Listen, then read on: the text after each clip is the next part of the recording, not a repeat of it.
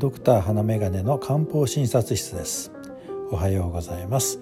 今朝は気がつかないうちに体が冷え切ってしまっている現代日本人ということでお話しいたします。現代人は昔の人に比べて一般的に体を動かすことが少なくなっています。また冷蔵庫の発達などで食べるものも冷やしたものを取ることが多くなってきました。そんなこともあってか冷えのために体調を崩している人が増えていると言われています。冷えている人というのは顔色が悪く冷房が苦手でお風呂が大好きというようなイメージが普通だと思います。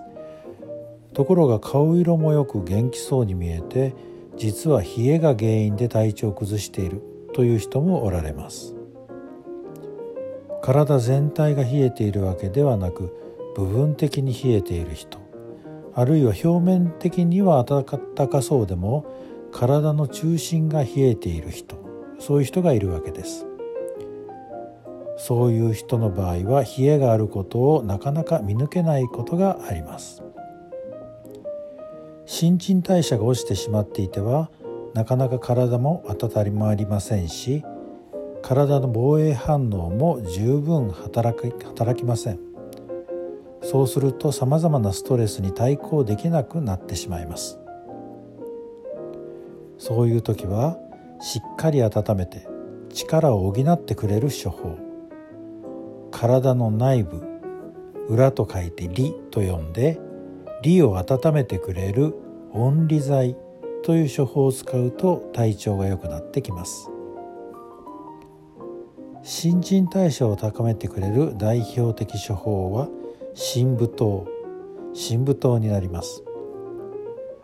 含まれている小腸や武士が体の中から温めてくれます。また伏量や槍術が水の代謝も良くしてくれます。深部糖は肝臓を含んでいないので使いやすい処方です。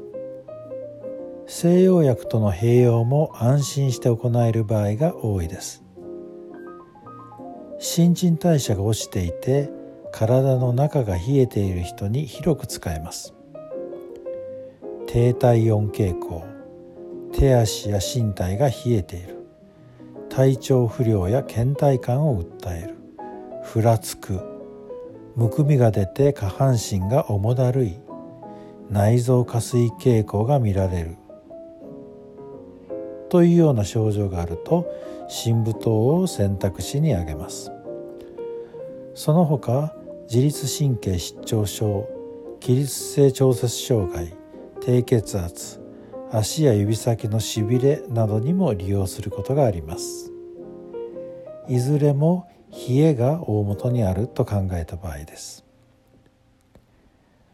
一つ例を挙げてみます。夕方になると足がむくんでパンパンになる。ということで受診された30代の女性です。中肉中背で見た目は元気そうですし暖かそうでした。しかし岩盤浴に行っても汗をかかないとのこと。診察の結果冷え衰退水が滞っている。おけつ血が滞っている。というような所見があることが分かりました。そこで陶器芍薬散をまず2週間ほど試していただきました。むくみは随分良くなって仕事が終わった時履くパンツが楽になったとのことですがやはり体を動かしても汗はかかないし実は昔からずっと下痢が続いているとのことです。体の奥から冷えている。罹患の状態が強いと判断し陶器芍薬散は継続しつつ深部糖を追加することとして4週間。なんと少し汗をかき始めお腹の調子も良くなり便が固まってきたと嬉しそうでした。きっとさらに体調は良くなると思います。また体の基礎体力がつけば別の気になる症状が前面に出てきて他の処方が必要となる場面も出てくるかもしれません。冷えは万病の元となる可能性があります。冷えを改善する漢方薬はいくつもありますが西洋薬には冷えに対するものはありません。冷え性かもしれないと思ったら漢方薬を試してみるのがおすすめですよ。さあ寒気が降りてきてこの数日冷え込むとのことでした。風邪など召されませぬようお気をつけください。そして今日が皆さんにとって良い一日となりますように。ではまた。